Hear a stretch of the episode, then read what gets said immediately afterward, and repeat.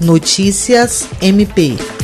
O Ministério Público do Estado do Acre participou por meio virtual no dia 26 de agosto das atividades da primeira reunião ordinária do Colégio de Diretores de Escolas e Centros de Estudo e Aperfeiçoamento Funcional do Ministério Público do Brasil. A coordenadora do Centro de Estudos e Aperfeiçoamento Funcional, Procuradora de Justiça Patrícia Rego, representou o MP Acriano no encontro, que teve como ponto principal a integração entre as escolas e a integração por intermédio do SEDEMP.